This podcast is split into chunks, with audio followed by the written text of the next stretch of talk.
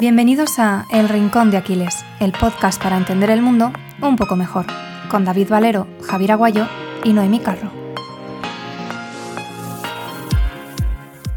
Pues bienvenidos a un episodio más del Rincón de Aquiles. Hoy muy bien acompañados por David Pastor Vico. Muchísimas gracias por estar hoy con nosotros. Es, es un gusto y un placer. Nada, ¿qué tal estáis? Lo primero, ¿qué tal estos días? ¿Cómo los habéis pasado? ¿Qué tal, chicos? Pues muy bien, por aquí muy bien. Que rompan el hielo, rompan, rompan vosotros que, Pues, pues muy bien, Noé, Javi, y que llevamos ya bastante tiempo sin, grabar una charla. Y joder, que, muy contento de que, de que, estés aquí, David. Así que con muchas ganas de, hablar y con ganas de escucharte y con ganas sobre todo de aprender contigo. Ojalá, ojalá, ojalá que sí, Javi. Eh, gracias, gracias a Noemí, gracias Tocayo. Eh, llamadme Vico, por favor, porque David solo me llama a mi madre cuando está muy enfadada conmigo, ¿no? Entonces, nadie me llama David, nadie en su sano juicio porque, bueno, mido dos metros y peso 140 kilos y prefiero que me digan bico, ¿no?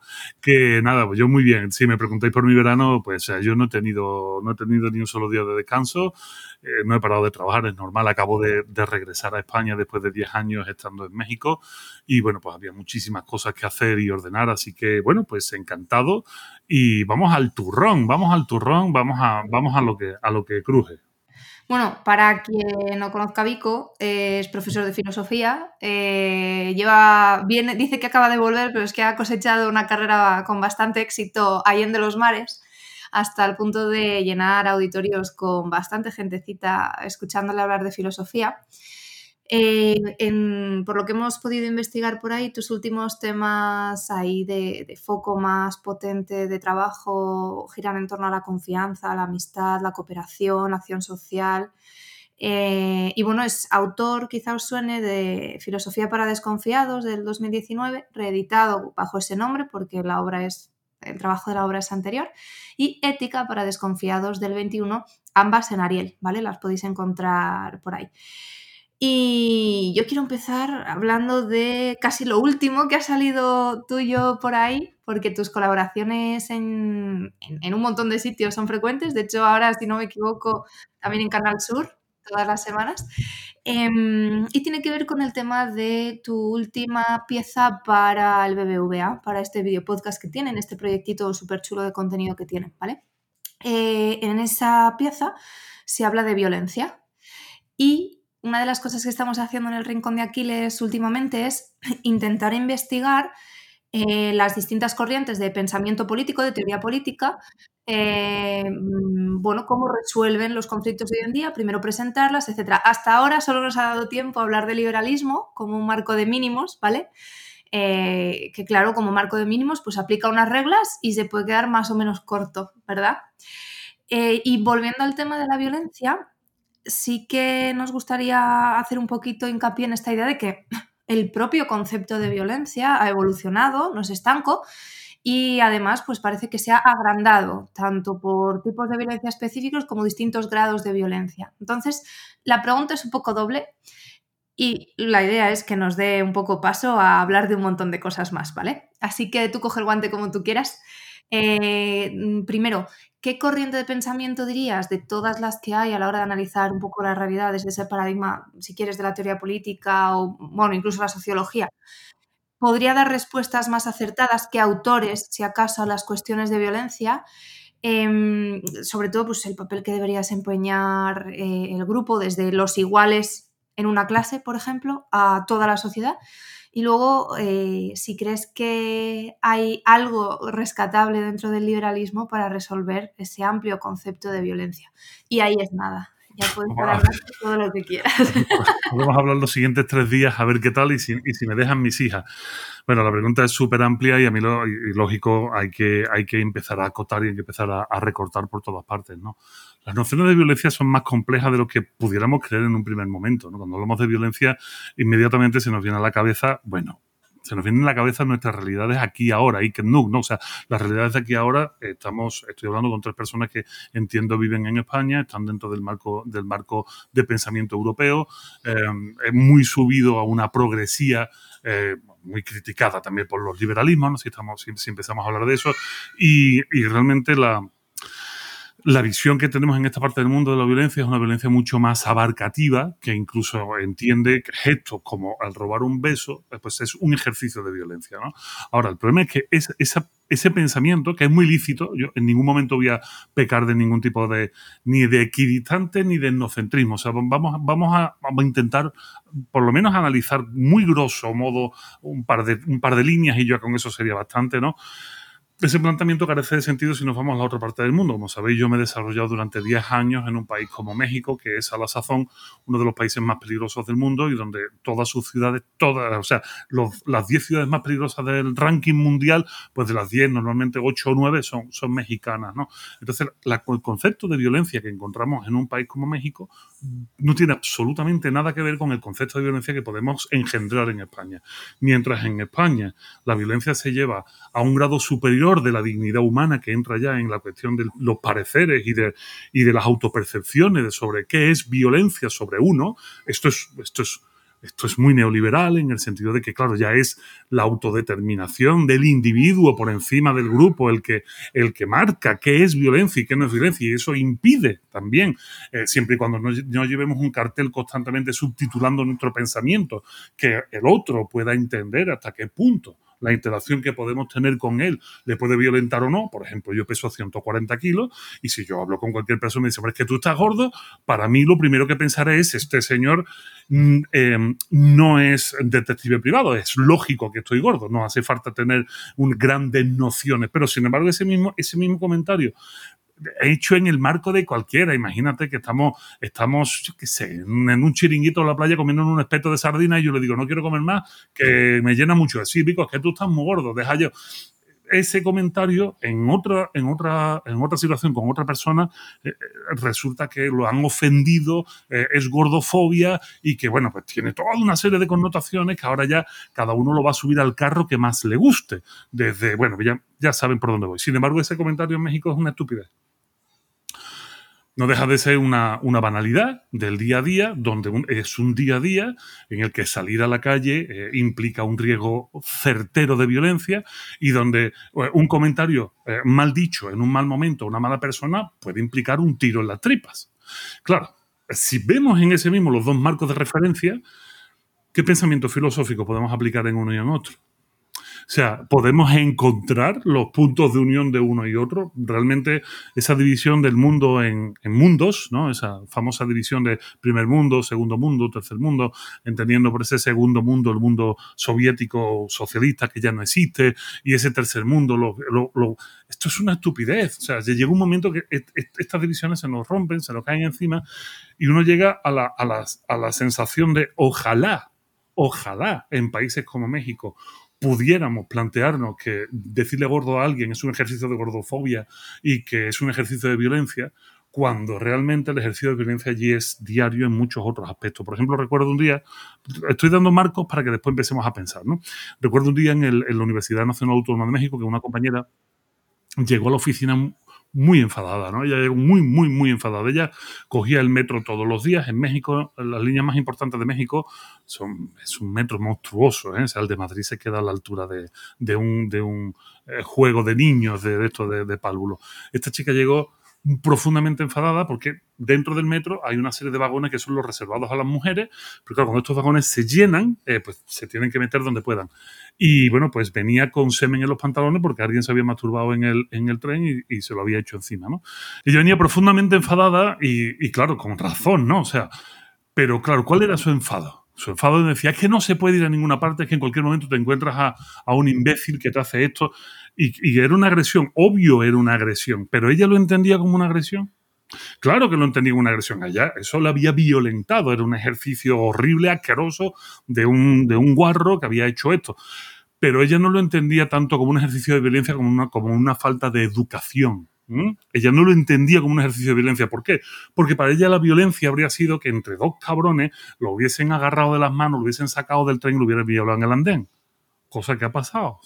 Y claro, eso, eso, eso es violencia. Los grados de violencia son aquellos grados que dependiendo de la sociedad en la que estés viviendo, así estimes que peligra tu integridad que peligra tu integridad. Obviamente, eh, un ejercicio como este en el metro de Madrid cogen a este sujeto y va a la cárcel de cabeza. También debería de pasar en México, por supuesto que debería de pasar en México. El problema es que en México el 99% de los asesinatos que suceden quedan impunes. El 99%. Yo recuerdo que el año pasado hubo nada más y nada menos que más de 40.000 asesinatos en el país. Entonces, cuando hablamos de violencia, eh, tenemos que tenemos que empezar a, pensar muy bien de lo que estamos hablando y sobre todo tenemos que ser muy conscientes del mundo en el que estamos viviendo. Eso no significa que relativicemos y que digamos, bueno, bueno, es que le ha robado un beso, tampoco, tampoco es para tanto. No, no, sí es porque vivimos en el marco donde nos podemos permitir el lujo, el lujo, fíjate lo que estoy diciendo, de entender que eso es un ejercicio de violencia y tener las herramientas suficientes como para poder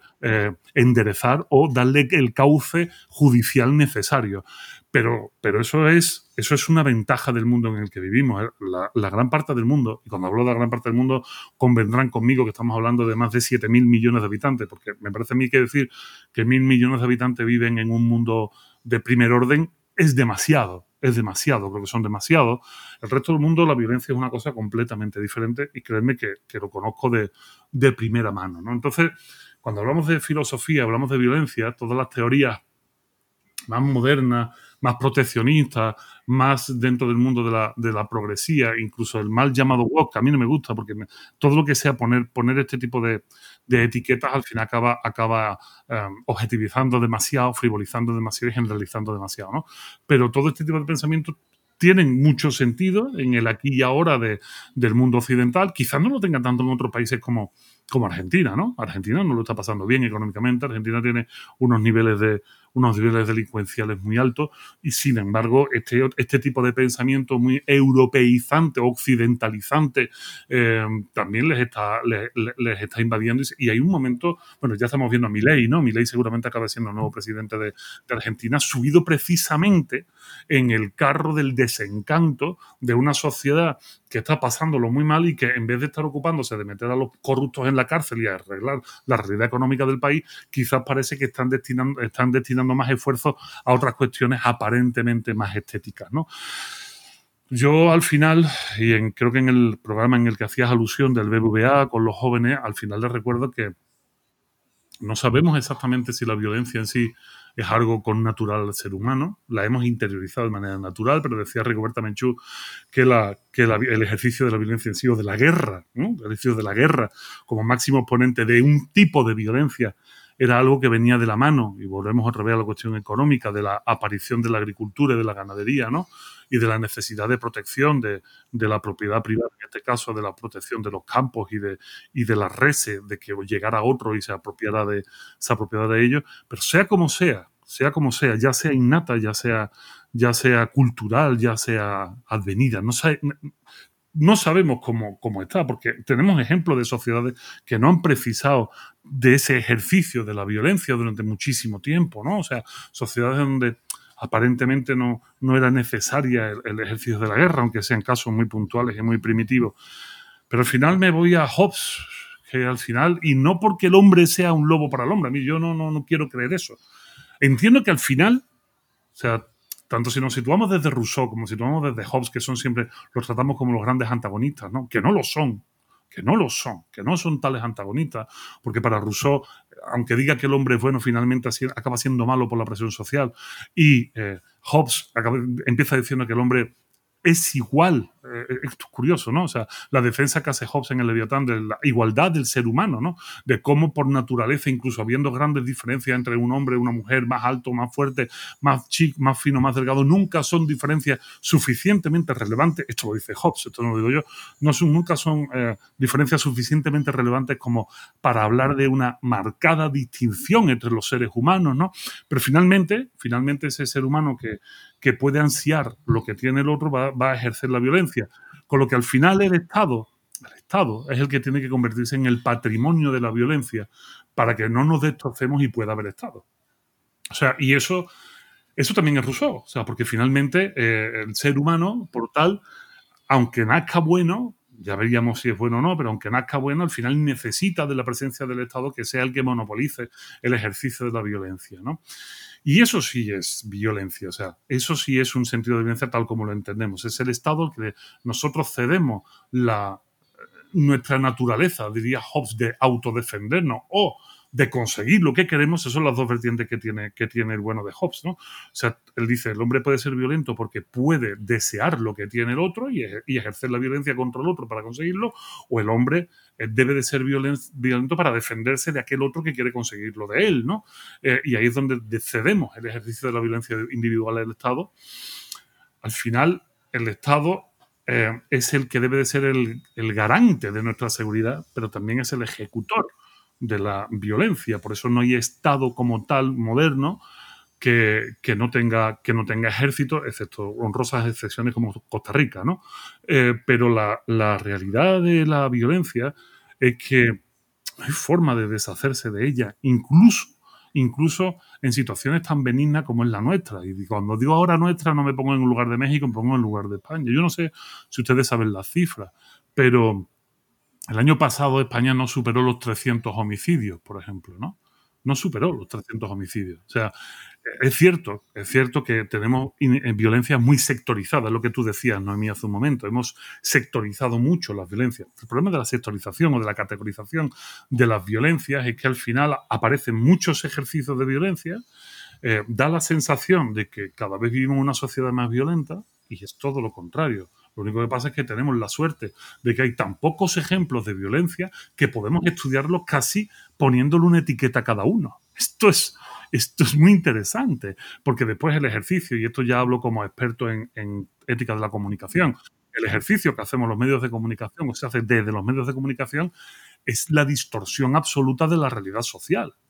O sea, ahora mismo, España, año 2023, vivimos en uno de los momentos de menor violencia de toda nuestra historia. Y cuando digo toda nuestra historia, estoy hablando desde los Reyes Católicos. O sea, vivimos en uno de los mejores momentos em, a, niveles de garantías sociales, a niveles de seguridad personal, a, a todos esos niveles que nosotros pensamos en violencia, vivimos uno de los mejores momentos. Sin embargo, la sensación que, que se está ejerciendo es todo lo contrario. Hay gente que ahora mismo se plantea la nostalgia de los años 80 y dice, no, es que en los años 80 no había una violencia contra el que hablaba. En los años 80, dicen algunos, algunos próceres del, pensamiento, en los años 80 había mucho más libertad.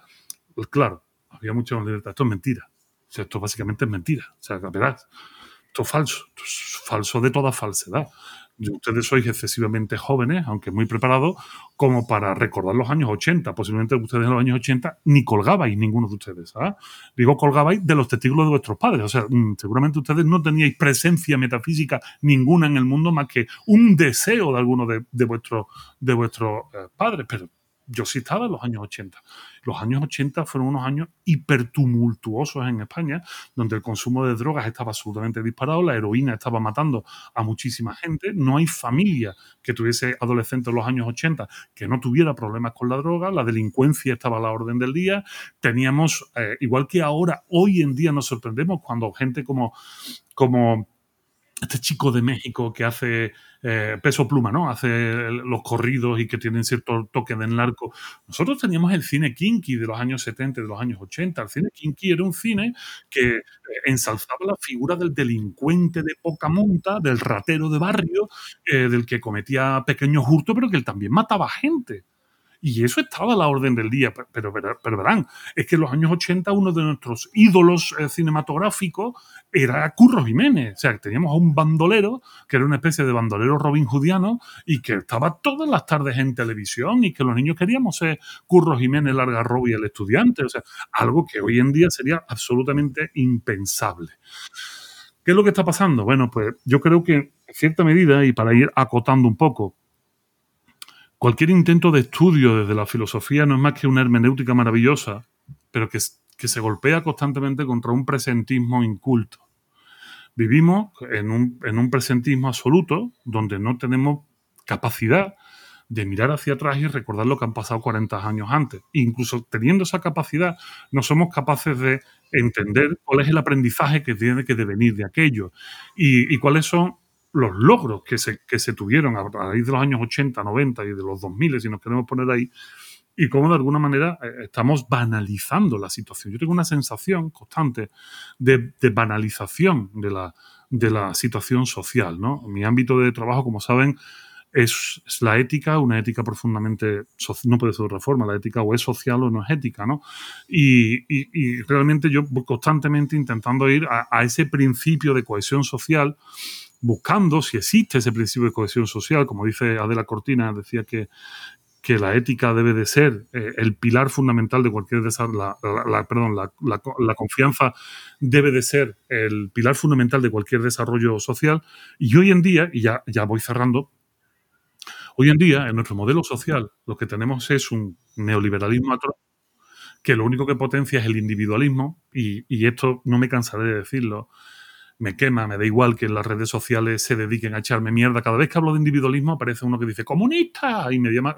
Yo creo que alguien tiene un problema de percepción de la hostia, ¿no? Porque no podríamos decir que una tribu del, Amazonas son comunistas, o sea, no tiene nada que ver. Esto no funciona así. O no podemos decir precisamente que Finlandia funcione bajo un régimen comunista. O sea, esto tampoco funciona así. Finlandia no es un régimen comunista y es uno de los países donde el nivel de confianza es mayor del mundo, ¿no? O sea, más del 90% de los más del 90% de los finlandeses considera que se puede confiar en sus vecinos. ¿no? Al final, nuestro sistema neoliberal, el sistema en el que vivimos, lo que está haciendo es generar individuos acríticos, con falta de memoria histórica, porque la memoria histórica lo que requiere es de un pensamiento colectivo, o sea, es de un compartir lo que pasó antes entre todos.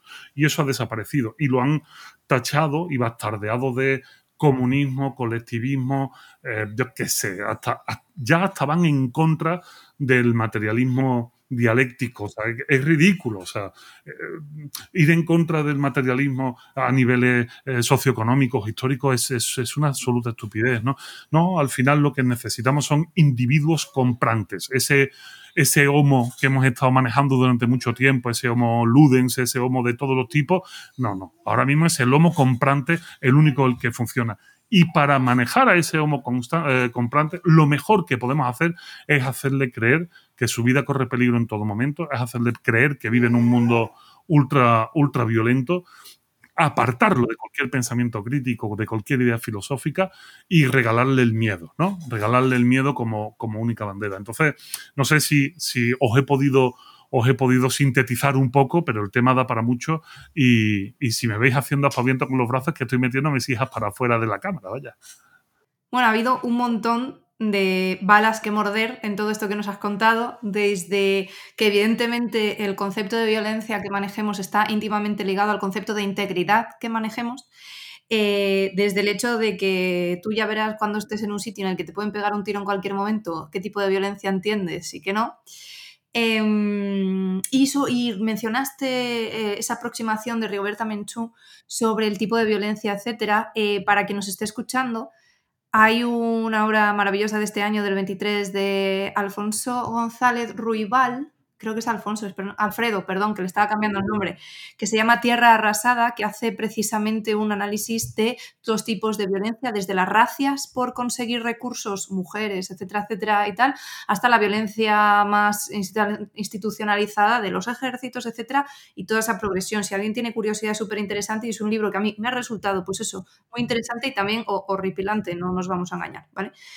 Pero yo quiero volver a a, otra de las ideas que estaban ahí, que era la de la responsabilidad de los medios de comunicación en el relato, etcétera, etcétera, y disentir un ligeramente. Precisamente desde ahí, eh, estamos de acuerdo en que hay cuestiones que son tachadas en el relato o en mm, la comunicación mainstream, no sé un poco tampoco cómo denominarla, que, que, son cosas que evidentemente hace 30 años no tendrían ningún sentido, pero también hay tipos de violencia eh, que están que, pasan desapercibidas eh, y bueno, nos van a censurar en todas las plataformas por los términos que voy a utilizar a partir de ahora, pero bueno, como es el hecho de que los datos que se manejan de abuso sexual infantil ronzan el 20% de la población, es decir, que de cada 10 mm, niños que conozcas, al menos uno va a sufrir, está sufriendo o ha sufrido abuso sexual infantil O, por ejemplo, la violencia obstétrica, que a estas alturas parece mentira que sea cuando está empezando a salir al debate público el hecho de que en España ahora mismo hay un montón de profesionales sanitarios que por sistema, y por sistema no hablo de por ellos, sino por, por, sus propias condiciones, las condiciones del sistema, aplican protocolos cuando debería primar la autonomía del paciente o, mm, bueno, realizan maniobras como Chris eh, que lleva desaconsejada por la OMS un montón de tiempo, se prohíbe sistemáticamente el acceso de los acompañantes a los partos y eso acaba afectando al bienestar psíquico eh, de, de, las mujeres que dan a luz, por no hablar de las episiotomías innecesarias, de que España triplica... Eh, la incidencia de inducciones al parto recomendada también por la OMS, que es de solo el 10%, y todas esas cosas. Entonces, en todo este marco, ¿cómo podemos resolver? Desde, evidentemente, claro, nosotros estamos donde estamos, bueno, Javier está eh, afincado en Francia, pero nos vale más o menos lo mismo. Eh, ¿Cómo podemos nosotros resolver todas esas violencias? Porque evidentemente un paso lógico es llevarlo a debate público y, empezar a establecer esos lazos que estamos perdiendo. Y entronco con eso de esa crítica al individualismo, porque, y aunque yo me he identificado aquí y en otros sitios como liberal en esencia, em, eh, el concepto tribu es fundamental. Y ya no os quiero contar si no lo pensabais antes de criar. Es imposible criar sin tribu, imposible. Entonces, ¿qué podemos empezar a hacer nosotros para que ese tipo de violencias que están ahí, que no están en el debate público porque son incongruentes con ciertos marcos de, entendimiento de la realidad? Cuando hablamos de qué podemos hacer eh, para, para acabar con estos problemas de violencia como los que tú has estado nombrando, como esa violencia obstétrica eh, y con otros tipos de violencia que siguen estando y que, y que no tienen visualización o visibilidad. Y no tienen visibilidad simplemente porque no van a vender en los medios de comunicación, no, seamos, o sea, no, no nos engañemos. hay problemas eh, mucho más importantes como saber cómo descuartizó a no sé quién en Tailandia o este tipo de cosas, ¿no? O cómo la folclórica de turno ha comprado uno o dos bebés en no sé dónde y este tipo de cosas, ¿no? Con semen de su hijo muerto. Cuando tenemos ese tipo de parafernalia, que sería súper interesante que hubiese un diálogo mm, real sobre cuestiones morales y, trasvaloración moral, que no lo va a haber, ¿eh? te aseguro que no lo va a haber. Estas otras violencias que son sistémicas, que pertenecen, como tú bien decías, a una, a una pauta de comportamiento establecida dentro de los sistemas y de los organigramas eh, donde, donde se ejecutan de una manera automática, esto solo se puede erradicar si se visibiliza desde la comunicación entre nosotros. Pero el sentimiento liberal es el de individualización. Y la individualización pasa porque no hablemos de nuestros problemas con, los, con, el vecino. Y al no hablar de los problemas con el vecino, le damos a nuestros problemas eh, la, mayor categoría posible. De hecho, es muy probable que alguien eh, de España con una situación económica muy favorecida, que no tenga problemas para llegar a fin de mes y que, vuelvo a traer la gordo feo, como estoy gordo, como que más o menos estoy legitimado para hablar de esto, ¿no? Resulta que su caballo de batalla sea constantemente hablar de la gordofobia porque realmente vive tan ajena a la realidad, no solo del resto del mundo, sino de sus propios vecinos, que para esa persona ese problema es el mayor problema del mundo. No, hay que hablar necesitamos hablar con los demás. las mujeres que están embarazadas y pasan por estos problemas eh, a la hora del parto tienen que hablar con otras mujeres que han pasado por lo mismo. Tienen que juntarse, tienen que generar plataformas, o sea, tienen que asociarse. Yo no hablo nunca ni de comunismo ni de colectivismo, pero el asociacionismo es tan connatural al ser humano por su propia esencia gregaria que, que, lo que lo hayamos inhibido por sistema está teniendo enormes repercusiones. Y te pongo un ejemplo muchísimo más, no más doloroso, todos los problemas son dolorosos, pero te pongo el, último ejemplo del que nos escupen los medios de comunicación sotoboche y que ni siquiera hablamos de él. ¿Cómo es posible que en España la primera causa de muerte infantil ahora mismo sea el suicidio? Resulta que esa es la primera causa de muerte infantil. Ya no estamos hablando, no, muerte infantil es el suicidio infantil. Y quiero recordar que decía la noticia juvenil infantil y juvenil. ¿Por qué pasa eso? ¿Por qué no estamos hablando de los casos de depresión dentro de los rangos del mundo infantil y juvenil? Porque esos casos de suicidio son provocados precisamente, y ahora sí que nos van a funar en todas las redes sociales, no se puede hablar de suicidio, nos van a, este vídeo nos lo tumban. Eh, hablar, de, hablar de esto no se puede hacer, pero sin embargo sabemos que es consecuencia de un problema de soledades esto es un problema de soledades y los problemas de soledades a esas edades son contra natura. porque era el mismo Platón el que decía, no fuerces el juego en los niños, porque en edades donde decían, en almas de entre los 2, 3, 4, 5 o 6 años, el juego nace de manera natural. Y tenía toda la razón del mundo Platón cuando nos dice eso. El juego es absolutamente natural a los niños, sin embargo hemos inhibido el juego de los niños, porque cuando salimos a la calle somos queremos ser los adultos en, esta, eh, en este egocentrismo individualista tan asqueroso en el que vivimos, queremos ser el mejor amigo de nuestros hijos. Y entonces el, nuestro hijo va donde nosotros vayamos, va al parque de juego que nosotros elegimos, lo mandamos al colegio más lejano posible porque además demuestra nuestro poder social y económico y lo que hacemos es apartarlo de toda posibilidad de jugar con los hijos de los vecinos, que es básicamente lo que ha hecho el ser humano en los últimos 300.000 años. Lo que da cohesión a una tribu, llámese los Yanomamis en el Amazonas, lo que da cohesión a esa tribu es que todos los miembros de la tribu, desde su nacimiento, comparten espacio común con el resto de, la tribu. Se conocen absolutamente, saben quiénes son los padres de sus amigos, sus abuelos, a qué se dedican, cómo se remontan sus linajes, lo saben absolutamente todo. Entonces, eso es un modelo de sociedad absolutamente cohesionado que lo hemos tenido, si de lo que nos está oyendo veranea en un pueblo, porque ese pueblo sea el de sus padres o el de sus yayos o el de sus abuelos, mm, y si mantiene ese pueblo las esencias del, mundo rural, se dará cuenta que es exactamente igual. Tú paseas por un pueblo y te preguntan, ¿y tú de quién eres? Se, pues yo soy de fulanito. Ah, muy bien, fulanito que se fue a Barcelona, sí, no sé qué. O sea, existe ese conocimiento y ese conocimiento es el que da posibilidad de sostén al pueblo y es el que permite, por ejemplo, había un pueblo en en Extremadura, si no me falla la memoria, que, y esto es actual, no tiene más de 20 años, es una noticia que salió en prensa, que cada vez que entraba un forastero en el pueblo ponían la canción del jinete de José Alfredo Jiménez, para, para mm, poner en alerta al pueblo, porque había habido, había habido delincuencia de gente, de gente foránea, y entonces ponía la canción del jinete para que todo el pueblo estuviera atento de dónde aparecía el forastero para saber, para decir, oye, cuidado que este, que este puede ser malo y nos puede, nos puede robar. Vivimos en un modelo de sociedad que no lo permite, de hecho no lo potencia y de hecho no hay un eh, momento histórico donde haya habido más alarmas de protección del hogar que este. Cuando resulta que también vivimos uno de los momentos donde menos peligrosidad existe de que entren en tu casa, a menos que seas un jugador de, fútbol y que tengas tres Ferrari aparcados en la puerta y te entren una banda de, personas eslavas profesionales en, en, entrar en ese tipo de casa. Pero el común de los mortales no tiene nada que temer. Y sin embargo, vivimos creyendo, volvemos a la violencia y volvemos al miedo, de que tenemos que protegernos y parte de la protección pasa por no comunicarnos con los demás. Rápido, para terminar, para que enlazar con tu pregunta y no irme por los cerros de Úbeda.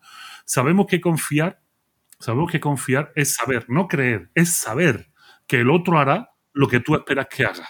¿Con respecto a qué? Con respecto a un orden moral, a un orden moral que aceptamos todos como sociedad. Entonces, dentro de ese orden moral, cuando yo confío en Noemí, yo confío en David, yo confío en Javi, yo sé que ellos, con respecto al orden moral común, que es nuestro canal, que hemos aceptado, em, van a actuar siempre como yo espero que lo hagan, porque yo, por mi parte, también actúo de la misma manera. Y eso sobre vosotros lo que implica es el ejercicio de tener que ser responsables de vuestra acción con respecto a mí y al orden moral en el que estamos sometidos, ¿no? al, que estamos, al que hemos aceptado em, eh, convivir. Eso significa que en sociedades como la que ahora vivimos, cada vez más desconfiadas, también son, son sociedades cada vez menos responsables. Y esto es un problema. Y cuando hablamos de responsabilidad, ojo, me quema las narices escuchar a políticos hablando de responsabilidad individual no existe. El ejercicio de la responsabilidad siempre es individual porque es un ejercicio volente, o sea, es, parte del, sujeto. Sin embargo, ser responsable es responder a. No existe una responsabilidad individual per se. El ejercicio es individual, pero la responsabilidad siempre es social. La responsabilidad siempre es para con los otros, no para con uno mismo, para con los otros, porque si no, no estás respondiendo a nadie. Entonces, em, ahí eh, voy de, voy de la mano de la pregunta que tú me hacías. ¿Cómo podemos hacer para eliminar esas violencias? Bueno, hacernos responsables, entender que es responsabilidad nuestra el erradicarla. Y la forma de erradicarla es ponerle nombre y conociéndole. La forma de conocerla es hablando de ellos. Y hablar de ellos significa confiar en el vecino y entender que su realidad no dista mucho de la tuya. Y ahí, de repente, es cuando se da la magia de algo que todos los políticos hablan y ninguno respeta, que es el pensamiento crítico. ¿no? Dice José Carlos Ruiz, eh, que es amigote, muy amigo, Eh, dice José Carlos que el pensamiento crítico es básicamente lo, lo paso por mi tamiz, es el juego de entender eh, el contexto y las realidades no solo de tu mundo y de tu pensamiento, sino también del mundo de los otros y del pensamiento de los otros. Tú no puedes conocer el pensamiento de los otros si no hablas con ellos. Tú no puedes desarrollar pensamiento crítico si no conoces las realidades de los demás. Finalmente, ¿qué es lo que tenemos? Tenemos una sociedad individualista, desconfiada, irresponsable y profundamente acrítica. Y al final, una sociedad acrítica es una sociedad fácilmente manipulable. Y una sociedad fácilmente manipulable se va a dejar llevar por los vaivenes modales que una estructura económica quiera rentabilizar. Y si la moda es hablar de una violencia, nos vamos a tirar a esa violencia. Y como además los políticos lo van a querer rentabilizar, se van a subir sobre ese carro y lo van a rentabilizar políticamente. Yo creo que no hace falta que dé más explicaciones de lo que estoy hablando. Creo que lo hemos entendido bien. Y al final, esto se reduce a lo que hacían los griegos en Atenas, eso que estudiamos en los libros. Salir a la calle a hablar entre nosotros. Todas las buenas escuelas filosóficas parten de charlar. Todas. Todo lo que no sea eso, perdónenme, es caernos en un agujero mientras vemos el cielo. Necesitamos hablar, necesitamos comunicarnos. ¿Qué es la dialéctica sino dejarnos atravesar por la razón mientras estamos juntos? No mientras está cada uno en su casa viendo un canal de YouTube. Esto no tiene sentido. Vico, tengo, mm, no sé, 10 preguntas en la cabeza. Voy a tirar por prioridad por la que primero se me ha venido y que me interesa también bastante.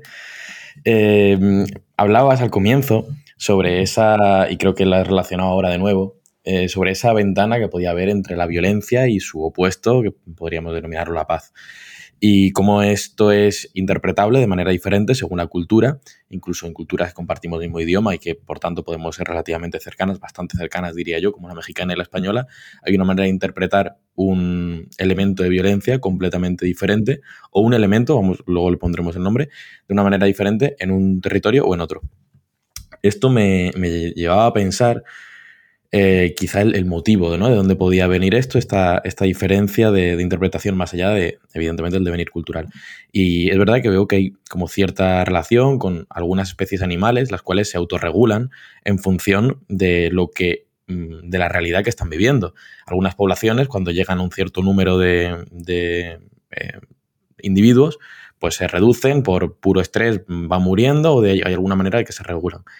En cuanto a la terminología de la violencia, eh, veo como que en unas sociedades cuando esa violencia no es la misma o, desaparece por, porque bueno, se tiende hacia la paz, vuelve a ser mm, rellena, rellenada eh, con otros elementos de violencia, sean diferentes o sean quizá menos violentos. En cuanto a los diferentes, pues puedo ver, respecto al ejemplo que ponías de los años 80, como había muchos delincuentes nacionales que se podían ver de que si los kinkis, que si los eh, bueno, eh, si los canis que pudieron venir luego y eran estaban siempre detrás de alguna de alguna motillo pequeña y algún hurto y como ahora cada vez que además se hacen muchas grabaciones desde pues, con las redes sociales y demás, vemos como este tipo de delincuentes van desapareciendo, es decir, el kinky ya no existe, el cani ya no existe y ahora tenemos el delincuente que viene de fuera, que es el que suele aparecer en este tipo de vídeos. Em, no sé si. Aquí tengo varias preguntas. Bueno, tengo al, menos dos que te quiero hacer eh, directamente. No sé si. ¿Cómo lo ves tú? Si al desaparecer un tipo de violencia llega a la otra, o quizás sea al contrario, el tipo, bueno, llega un tipo de población con una realidad diferente que está generando cierta violencia, entonces esa, esa parte del espectro ya está cubierto y por tanto no se genera esa nueva eh, identidad mm, violenta, por así decirlo, por parte del resto de la población que antes sí que la rellenaba porque ya está cubierta. Entonces, en tanto que tú ya no puedes ser ese individuo, pasa a ser lo otro y tú ya encajas en la sociedad de otra manera. Esa sería una perspectiva, el cómo se rellena. Y la otra era sobre el más o el menos, más violento o menos violento. Mm, aquí tengo dos perspectivas, ¿no? Respecto a la que a nosotros nos corresponde eh, en España. Mm, nosotros no tenemos eh, cierto, eh, nosotros no tenemos cierta violencia tan brutal como la que puede haber en otros sitios, o tanta, o tanta violencia tan repetida como la que puede haber en otros sitios, al menos por cantidad. Y en situaciones, como tú podías decir, de faltas de educación, faltas de respeto, em, el, pico de Rubiales, por ejemplo, un gesto eh, completamente denigrante, pero que, bueno, el que sea violencia o no violencia se puede poner bastante en duda, bastante en duda. Y precisamente en otras culturas no se, no se, no se llama como tal. El que llamemos violencia a cualquier cosa, ¿qué es? O sea, ¿cómo lo ves tú? ¿Como algo que está bien? Porque, evidente, porque bueno, vamos eh, sensibilizándonos y cada vez menos es violencia y ya podemos decir que absolutamente cualquier mm, cosa con, con menos gravedad es violencia y por tanto nos protegemos o, estamos dejando, y yo voy un poco más por aquí, dejando de llamarle a las cosas por su nombre y estamos entonces no sabiendo señalar el problema y cuando nos viene el problema no sabemos qué hacer porque le llamamos violencia a lo que no era o le ponemos etiquetas a las cosas que no son. A ver cómo gestionamos. Suena, muy bien, suena muy bien, Javi. De hecho, verás, eh, a nosotros, al ser humano, le encanta categorizar y le encanta meter en cajones todo, todo lo que tiene por delante porque es nuestra forma de, de inhibirnos de, este miedo que nos da la incertidumbre, ¿no? Y que, que necesitamos entender el mundo, intentando, intentando descomplejizar nuestra realidad. Cualquier sistema humano siempre es un sistema complejo, esto es, esto es per se.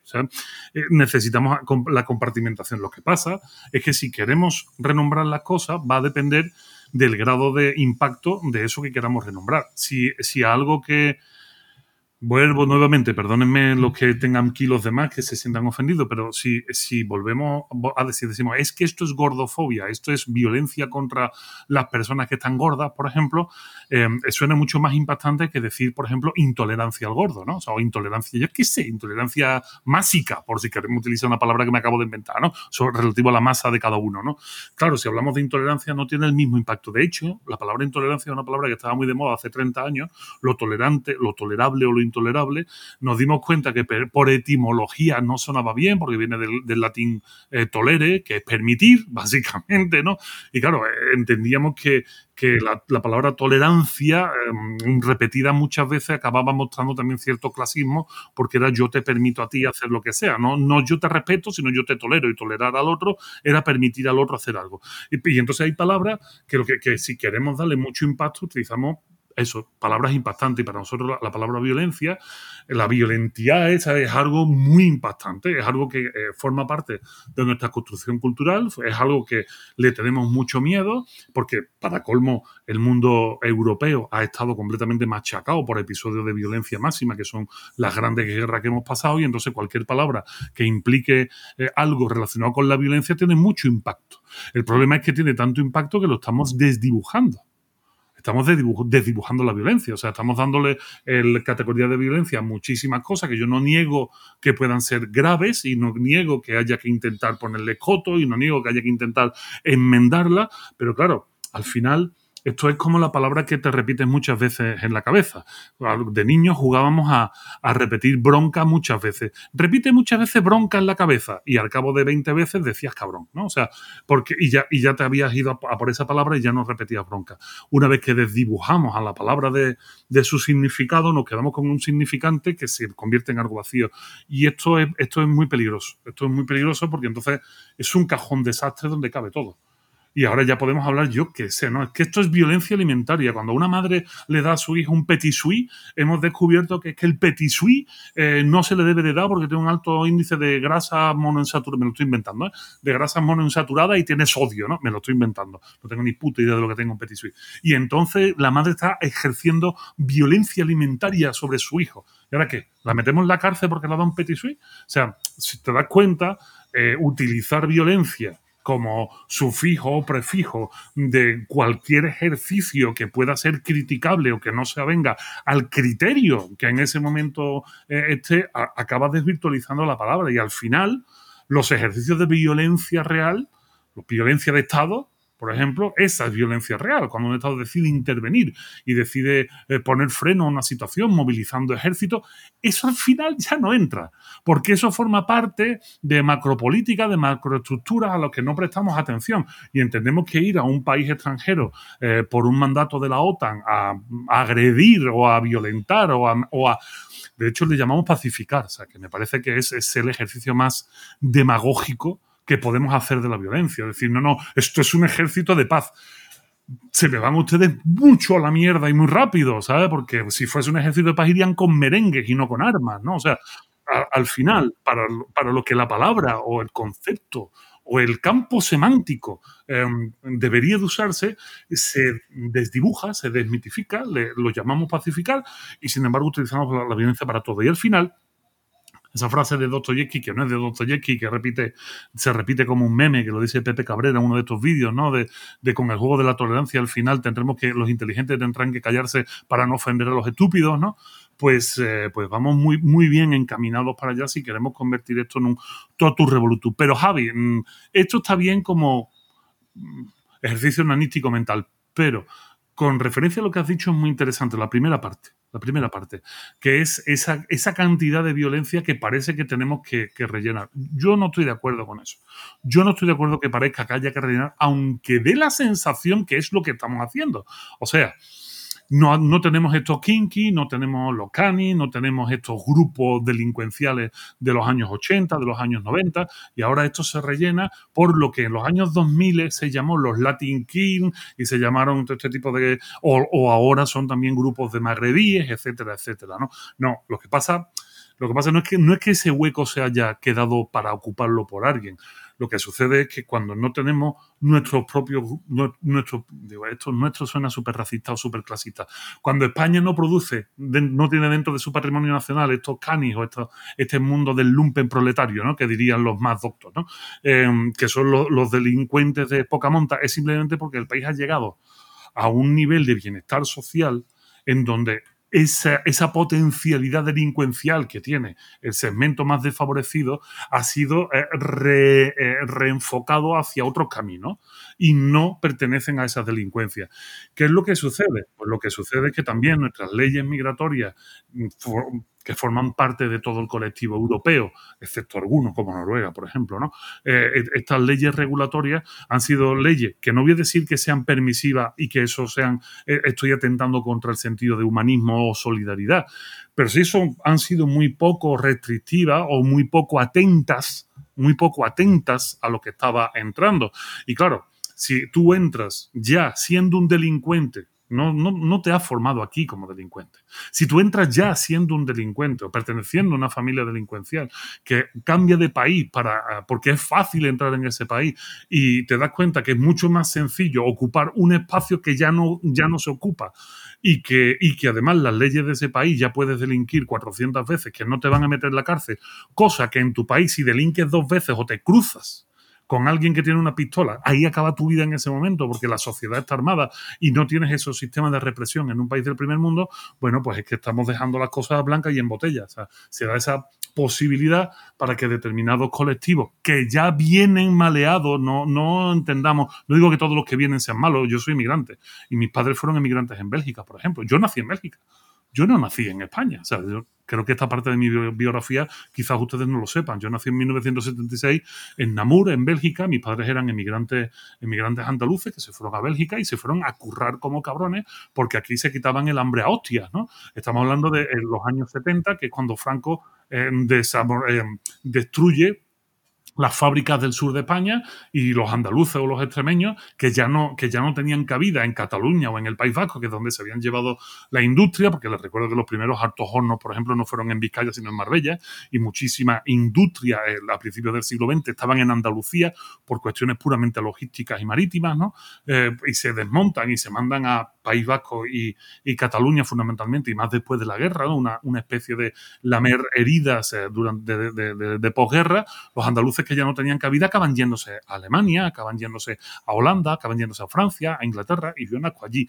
Pero claro, los controles para ir para allá eran muy severos eran muy severos. ¿Y eran severos por qué? Pues porque eran españolitos del régimen franquista que se estaban yendo por la frontera para ganarse la vida. Y entonces había que ir con permiso de trabajo que eran falsificados. Ah, siempre ha habido de todo. O sea, no podemos hacer generalizaciones. Pero claro, cuando, cuando dentro de un marco eh, europeo que no es toda Europa igual, se entiende o se malinterpreta o se abusa de cuestiones humanitarias, no, no, es que tiene que entrar todo el que, todo el que quiera puede entrar. Y hay un, unas leyes muy laxas, es muy difícil, es muy difícil que una vez que uno, entre en España sea deportado. O sea, eh, para que te deporten, esto cuesta trabajo, ¿eh? o sea, hay, que, hay que liar la parda. Para que te deporten hay que liarla, ¿no? Eh, entonces, claro, al final se ha abierto cierta vereda. Y digo, Voy a, y ahora voy a poner ejemplos palpables. Suecia, por ejemplo, está pasando una espiral de violencia muy, muy fuerte. Suecia está pasando un momento muy complicado, un país que era paradigma de bienestar social, de políticas eh, amplias donde se aceptaban a la población migrante, pues se convirtió en un espacio fantástico, sobre todo por el sitio geopolítico y geoestratégico que tiene, para que después de la caída de la Unión Soviética y del levantamiento de, o la agitación del polvorín de, de la Europa del Este, mucha gente ya delincuentes, cuidado, ya delincuentes se fueran para allá. Y estos son los que han propiciado una subcultura de la delincuencia donde ahora resulta que muchos suecos se han subido. Ojo, que a Noruega no le pasó lo mismo y están al lado entrar en Noruega es tremendamente difícil. A Nueva Zelanda, por, por irnos fuera de Europa, no le pasó lo mismo. Es tremendamente difícil irte a Nueva Zelanda.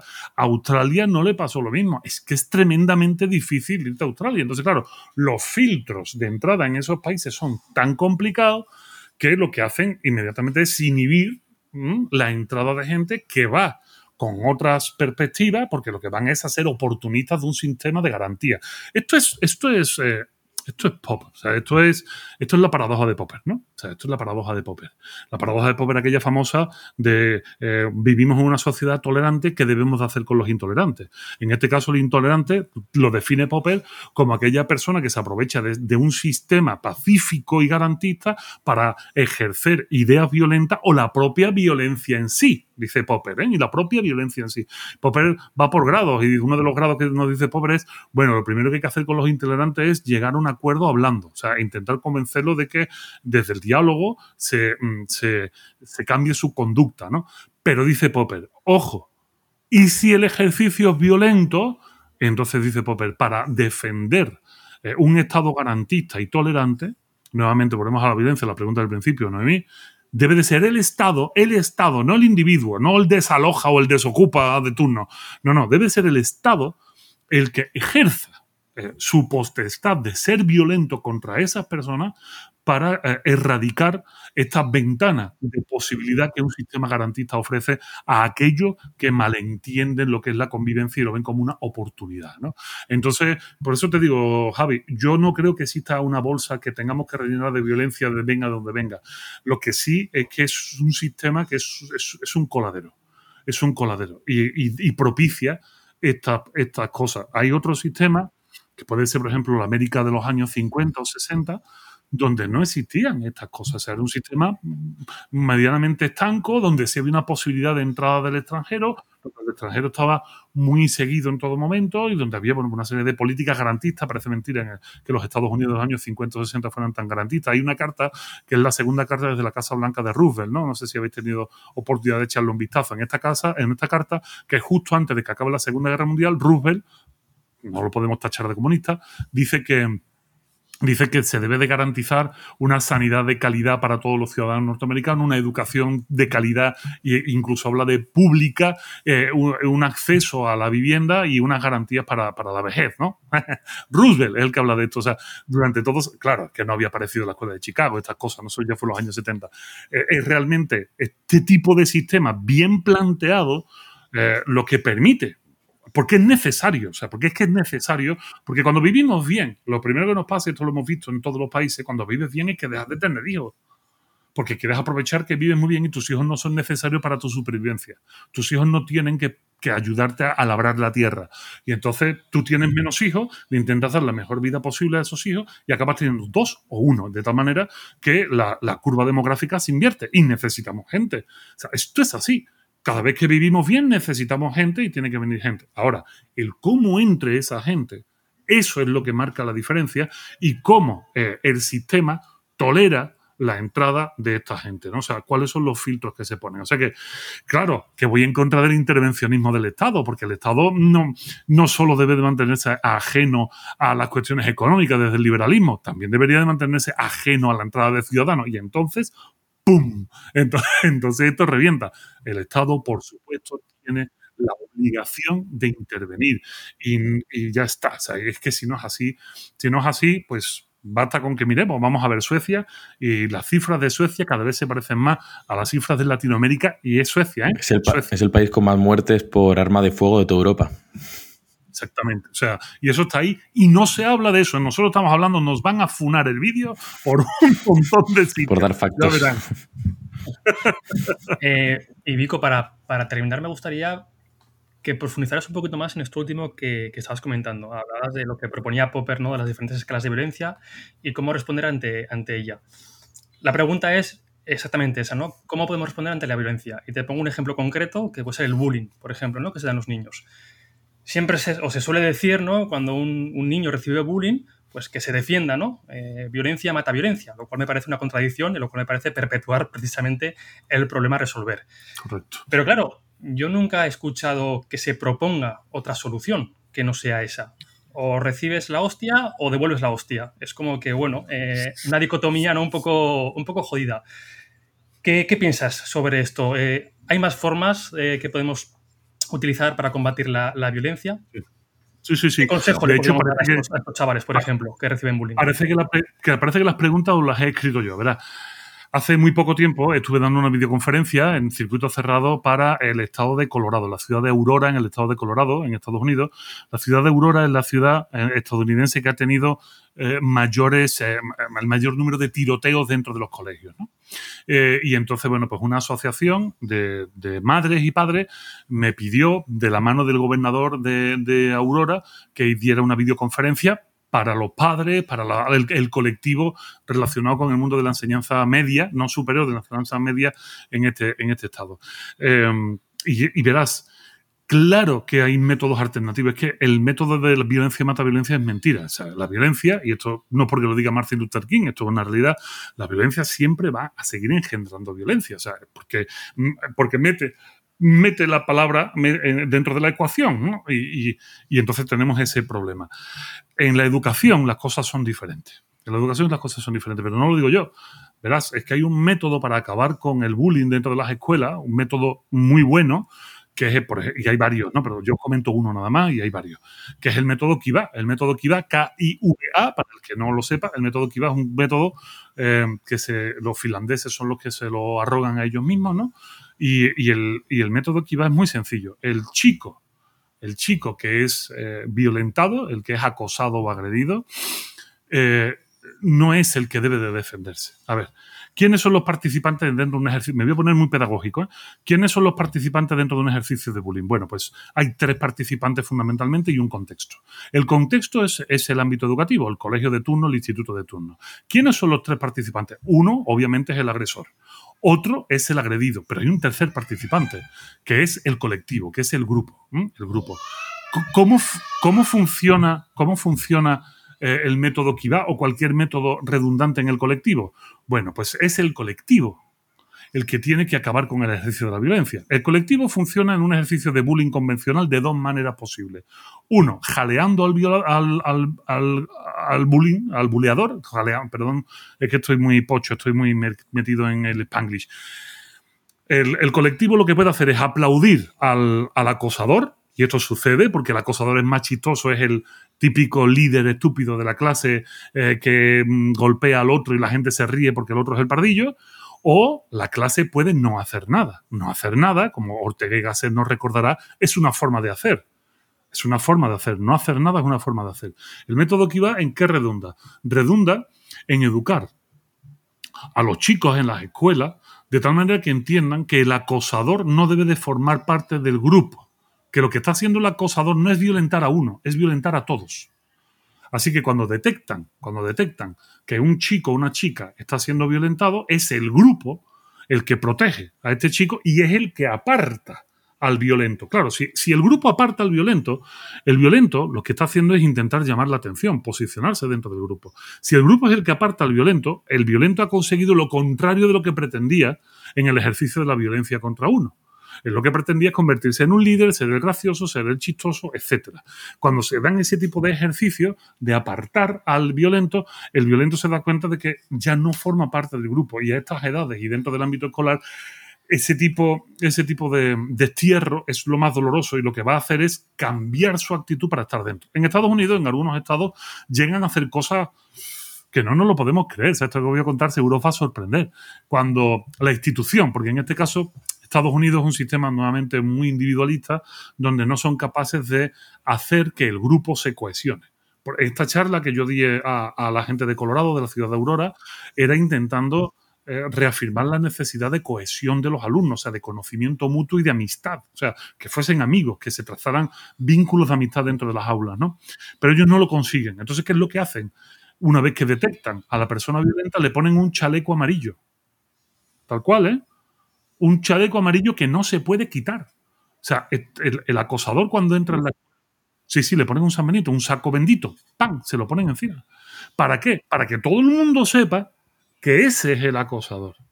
Que todo el mundo le ponga cara y que todo el mundo le haga el vacío, como dicen ellos, ¿no? le apliquen la del hielo.